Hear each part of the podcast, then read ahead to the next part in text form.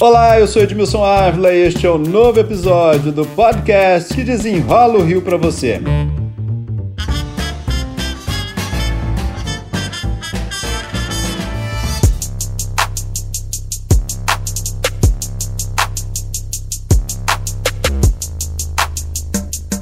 Prefeitura do Rio abriu nova licitação para a compra de mais 270 ônibus articulados para o BRT. Em maio deste ano, já havia comprado 291, 220 articulados e 71 ônibus comuns. Os ônibus começaram a chegar, o primeiro já chegou. Isso será a solução dos problemas desse sistema que vem se arrastando e cheio de reclamações. Para desenrolar o assunto, a minha convidada é Cláudia Cecim, a presidente da Mob Rio, a empresa pública que administra o BRT no Rio de Janeiro. Cláudia Cecim, muito obrigado pela participação. Obrigada, é um prazer, é todo meu. Ô Cláudia, vamos desenrolar isso agora com mais ônibus sendo comprados. Quando é que efetivamente esses ônibus começam a chegar e vão atender as pessoas? Nós tivemos um primeiro ônibus aí que foi apresentado pelo prefeito, né?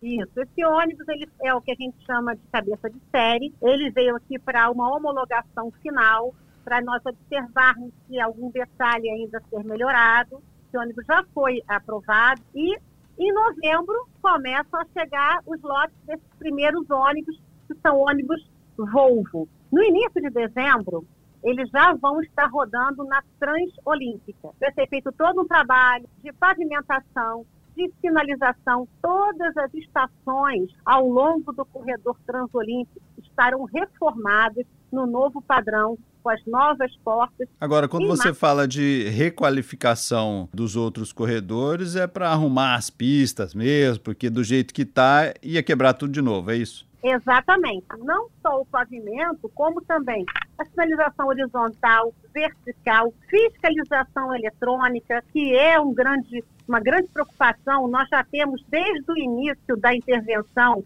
que foi em março de 2021, 300 acidentes nas pistas de uso exclusivo do BRT, todos eles causados por conversão proibida, avanço de sinal e invasão à calha. É um trabalho conjunto de vários órgãos da prefeitura que já começou a acontecer no corredor transolímpico e no final de fevereiro, início de março, vai ser a vez de nós reentregarmos o Transcarioca. Então, eu acho que é importante a gente falar disso, de entregar novamente, porque nós temos muitos problemas, né? Assim, quando a gente fala, ah, vamos entregar tudo novinho, mas nós temos alguns problemas que acabaram ficando crônicos, né? Como o calote, como o vandalismo. E aí a gente poderia falar de vários motivos. Ah, o serviço é ruim, aí tem o calote, ah, o serviço é ruim, tem o vandalismo. Mas vamos lá, assim, como é que vocês vão enfrentar isso tudo para entregar um serviço bom e que as pessoas, enfim, que a gente não tenha mais calote, que a gente não tenha mais esse vandalismo? Como é que vai ser, hein? Desordem chama desordem. Então, esse ordenamento, com todas as estações reformadas, a presença maior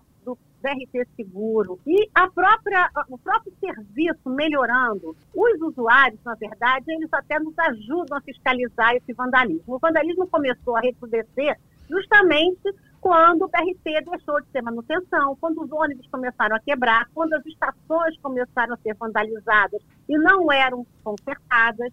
Outra providência também é que a Mob Rio, ela contratou operadores de estação que agora eles vão ter o poder de multa e já estão dando resultados nas primeiras estações que eles estão trabalhando. Ah, eles vão é um multar tra... também? Mas vai ter Sim, a presença de guarda ou polícia militar junto? Não? Como é que funciona? Nesse momento, eu tenho uma equipe de cerca de 35 operadores, que foi primeira, o primeiro grupo a ser contratado. Eles estão sendo treinados pela Guarda Municipal e um decreto do prefeito Eduardo Paes já concedeu o poder de multa de evasão o calote aos operadores da Mob Rio. Agora, esse então, operador acho... terá um policial ao lado dele? Em alguns casos, em algumas estações muito específicas.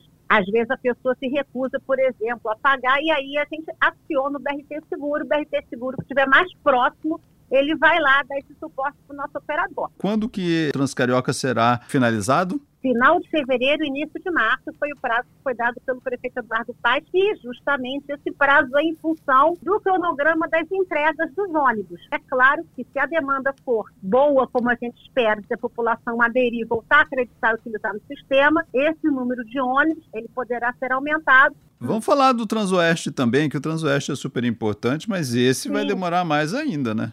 É, ele vai demorar porque o Transoeste, como ele está em obras, e essas obras só devem terminar lá no início de 2024, não há condições de a gente colocar ônibus novos rodando em uma pista que está em obras. Haverá mais ônibus do que há hoje, haverá uma oferta maior. Então, a gente consegue melhorar o intervalo, a superlotação e vamos também fazer uma manutenção em todos os sistemas de portas para ver se a população com menos superlotação e mais oferta para quebrar os mecanismos e insistir em viajar na porta. Quatro estações vão virar terminais. Faz parte do conjunto de obras da Transoeste que vai ser entregue até o início de 2024, que seria Mato Alto, que vai virar um super terminal, problema crônico, que é a Santa Cruz, o Pingo d'Água e o Curral Pau. Então, esses quatro, também são quatro nós que a gente tem no Transoeste, também podem ser encarados como uma requalificação desse corredor, vão ser entregues junto com o novo piso, junto com a nova calha e junto com os novos ônibus. Quando é que vai estar tudo funcionando direitinho, com ônibus novo? A Transoeste, a estimativa é início de 2024. Agora, para a gente concluir esse papo aqui, vamos falar da Transbrasil também? Ainda não tem data definida.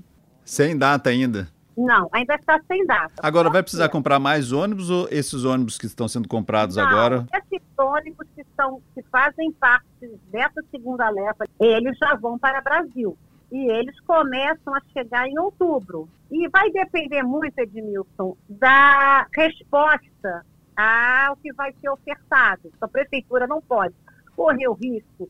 Ah, tem esses ônibus aqui sobrando que ainda não estão na Transcarioca, não estão na Transolímpica, vamos abrir a Brasil com serviço parcial. E aí você tem uma demanda reprimida muito grande, daqui a pouco está faltando ônibus na Transbrasil. Gente já deve abrir com serviços parciais já em 2023. Não sabemos ainda a data.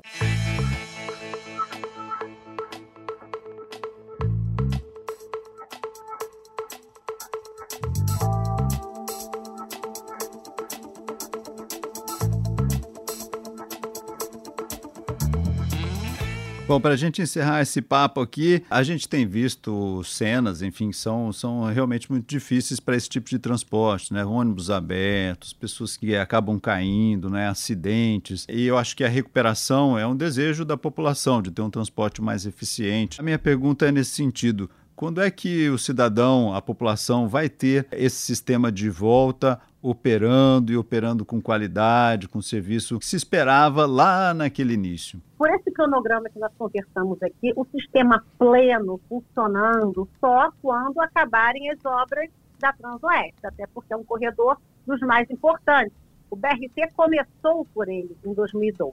Então, se a gente for considerar que teriam que estar todos os corredores funcionando plenamente, seria início de 2024, a não ser que a obra consiga adiantar para final de 2023. Mas, agora, no início de dezembro, com a, uma nova Transolímpica funcionando, a população já vai colher os benefícios e não só aquelas pessoas que usam a Transolímpica. Porque aí a gente vai conseguir remanejar mais ônibus para a Transcarioca, para a própria Transoeste. Então, o sistema começa a melhorar ainda esse ano, no mês de dezembro.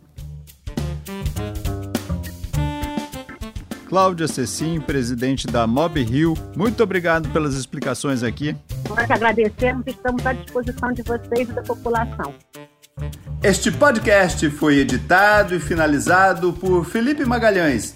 E eu, Edmilson Ávila, toda semana desenrola um assunto aqui para você. Até o próximo!